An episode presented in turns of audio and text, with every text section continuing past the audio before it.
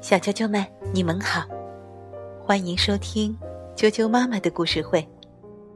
我是哀酱妈妈，今天要给大家带来的故事名字叫做《幸运小贝和蓝色大怪兽》，由英国的乔尔斯·图尔特文图，孙玉翻译，南方出版传媒新世纪出版社出版。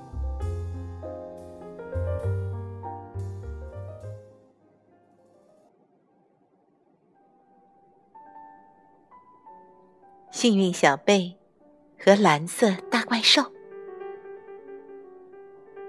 幸运小贝飞快地划着踏板车，划着划着，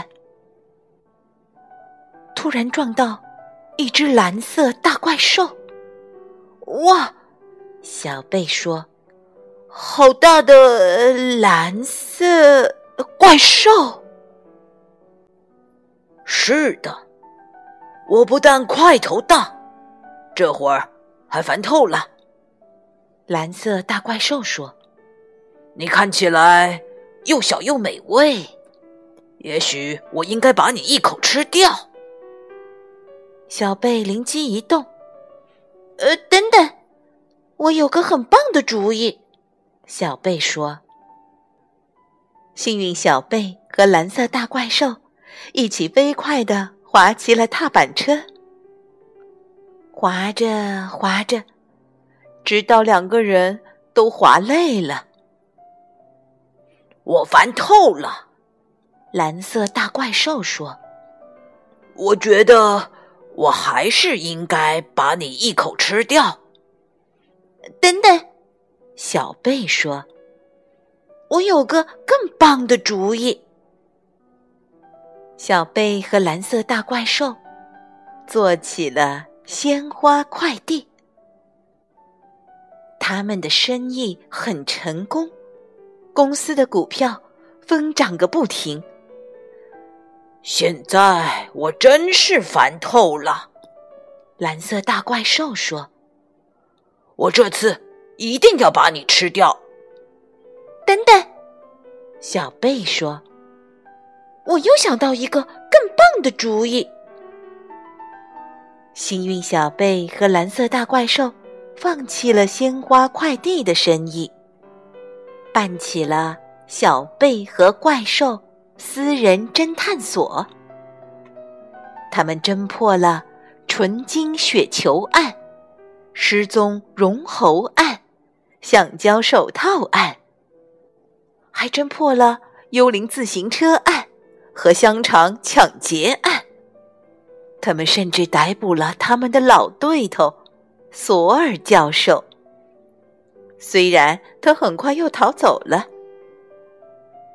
我饿死了，蓝色大怪兽说：“呃，等等，小贝发明了史上最大、最黏、最美味的酸奶、软糖、香蕉。”冰激凌怪兽大餐，它真的巨大无比啊！这玩意儿美味极了。蓝色大怪兽说：“比教我这把小骨头好多了吧？”小贝说：“我还没嚼过呢。”等等，小贝说：“不过这次。”小贝想破了脑袋，也没有想出新主意来。我没有新点子了，小贝说：“我猜你现在要把我吃掉了吧？”等等，蓝色大怪兽说：“我不需要做任何事情，我可是一只蓝色大怪兽，而且……”我也有个很棒的主意。蓝色大怪兽给他自己买了一个超级软、超级黏的棒棒糖，也给小贝买了一个。现在你吃饱了吗？小贝说：“好，我现在没那么饿了。蓝色大怪兽说：“也没那么烦了，因为我找到了一个朋友。”